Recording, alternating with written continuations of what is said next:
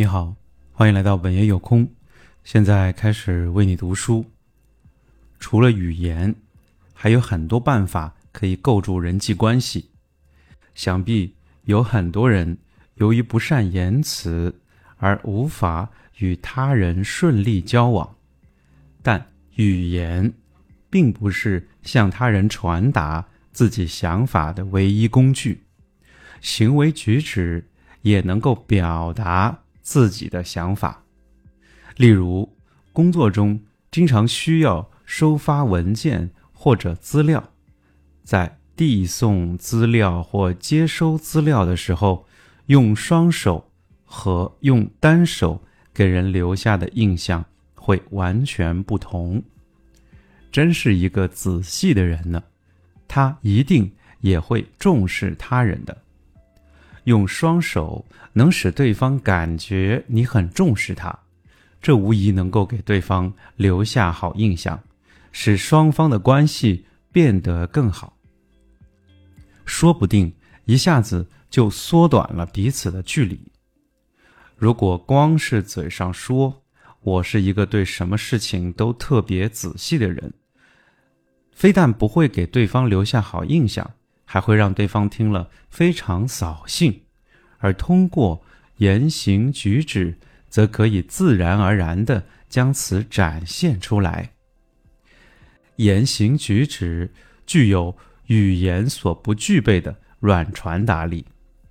让我们再来看一个例子：到别人家做客的时候，一进屋就脱下的鞋子乱放一气的人，我想是会有的。或者是没有把鞋摆整齐，这时如果有人不露声色的放好自己的鞋，还把别人的鞋也规规矩矩的按照鞋尖儿朝外摆好，这种体察入微的行动就能够传达给他人。客人回去以后，主人的夫妇间可能会有这样的谈论。那位客人一看就是从小受到了很好的素质教育，我一下子就对他很有好感了，真是了不起！这样的细枝末节都那么细心，这样的人现在很少见了啊。人很容易受情感的影响，即使现在只是单纯的工作关系。以后也可能变成各方面都给予照顾的亲密关系。禅语有云：“照顾脚下”，直译虽然说是要摆放好自己的鞋子，但同时也在教导人们注视自己的脚下是非常重要的。注视脚下，就是脚踏实地的生活的意思。能够好好的摆放鞋子的人，也一定是能够脚踏实地的好好生活的人。仅仅是将鞋子摆好这一个动作，就能够令人感受到那种坚实美好的生活方式。在接待客人的时候，也可以体现出这种传达力。盛夏时节，在玄关。摆上一个盛满清水的器皿，再将一片绿叶浮在水上，看到这个场景，一定会使人感受到沁人心脾的清凉吧。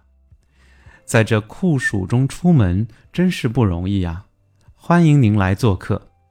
像这样透着清爽的准备和行为，比任何的言语都更能够表达。对客人的欢迎之情，这就是日本人特有的招待之心。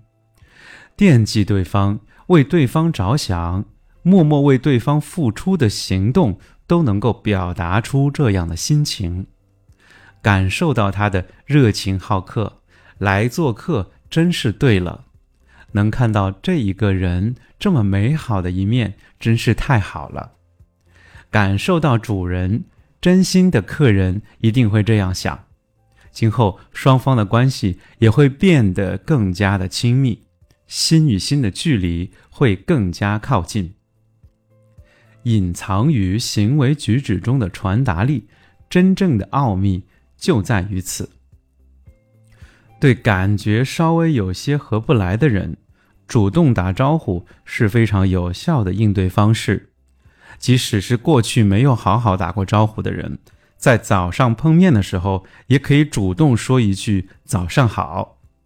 一开始，对方也许会表现出困惑，没有及时做出回应，但坚持就是胜利。